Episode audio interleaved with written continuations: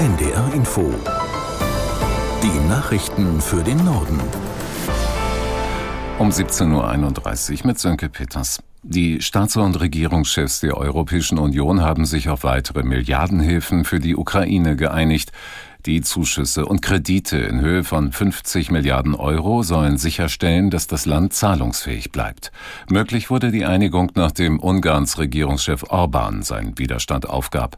Bundeskanzler Scholz sprach anschließend von einem sehr erfreulichen Gipfel. Das ist eine gute Botschaft. Natürlich für die Bürgerinnen und Bürger der Ukraine, die so sehr herausgefordert sind mit dem russischen Angriffskrieg aber natürlich auch für uns als Europäische Union, die gezeigt hat, dass sie zusammenstehen kann. Mir war wichtig, auch in den letzten Tagen und Wochen immer sehr deutlich zu machen, es muss um eine Entscheidung aller 27 Mitgliedstaaten gehen. Das ist jetzt etwas, wo wir als Familie, als europäische Gemeinschaft zusammenstehen müssen und das eben auch durch eine gemeinsame Beschlussfassung zum Ausdruck bringen. Bundeskanzler Scholz nach den Beratungen in Brüssel. Arbeit lohne sich in Deutschland. Das hat Arbeits- und Sozialminister Heil in den Schlussberatungen zu seinem Etat im Bundestag betont. Entsprechende Kritik der Opposition wies er deutlich zurück. Damit sich Arbeit in Zukunft noch mehr lohne, kündigte Heil für das Frühjahr ein Gesetz zur Stärkung der Tarifbindung an. Aus der NDR Nachrichtenredaktion Veronika Streuer. Hintergrund ist laut Heil, dass Vollzeitbeschäftigte mit Tarifverträgen im Schnitt 18 Prozent mehr haben als Kolleginnen und Kollegen in der gleichen Branche ohne Tarifvertrag.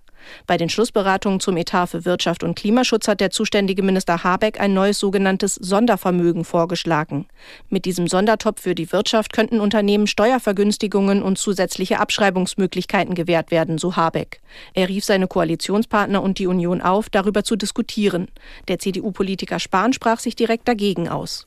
Der Bundesrat befasst sich morgen, nicht wie eigentlich vorgesehen, mit den Regierungsplänen, die Steuervergünstigungen für Agrardiesel abzubauen. Wie ein Sprecher des Bundesrats mitteilte, steht das Haushaltsfinanzierungsgesetz nicht auf der Tagesordnung. Das Gesetz umfasst neben dem Abbau der Subventionen eine höhere Luftverkehrssteuer und Sanktionsmöglichkeiten beim Bürgergeld. Der Bundesrat muss dem Gesetz nicht zustimmen, könnte aber Einspruch einlegen und den Vermittlungsausschuss anrufen. Die nächste reguläre Sitzung des Bundesrats findet Ende März statt. Grund für die Verzögerung ist offenbar Widerstand der Union. Der Bundestag hat eine Änderung des Bundeswahlgesetzes beschlossen.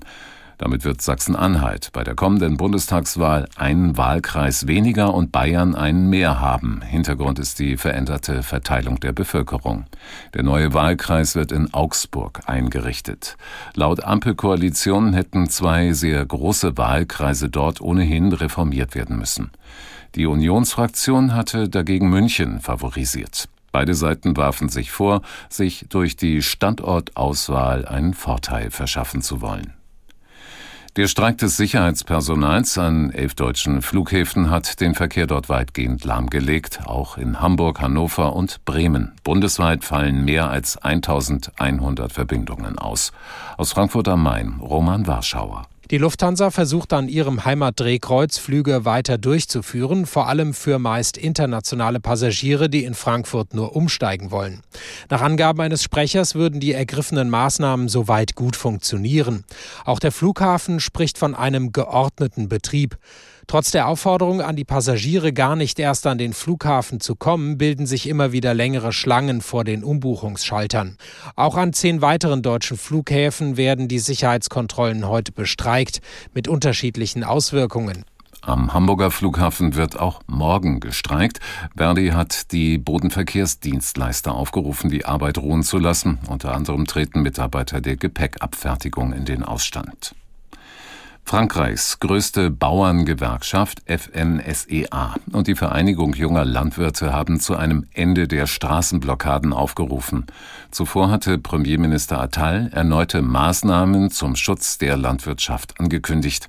Aus Paris Stefanie Mackert. In den letzten Tagen hatte er sich rund ein Dutzend Stunden mit den Protestierenden ausgetauscht.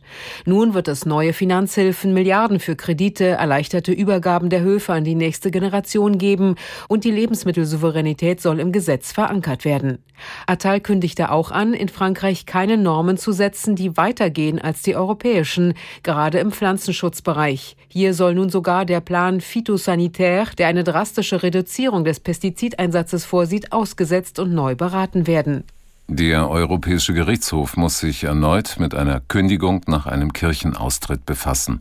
Das Bundesarbeitsgericht will wissen, ob ein kirchlicher Arbeitgeber von einer Mitarbeiterin verlangen kann, Mitglied der Kirche zu bleiben. Aus Erfurt, Wolfgang Henschel. In dem Fall geht es um eine Sozialpädagogin, die in einem katholischen Verein für Schwangerschaftsberatung arbeitete.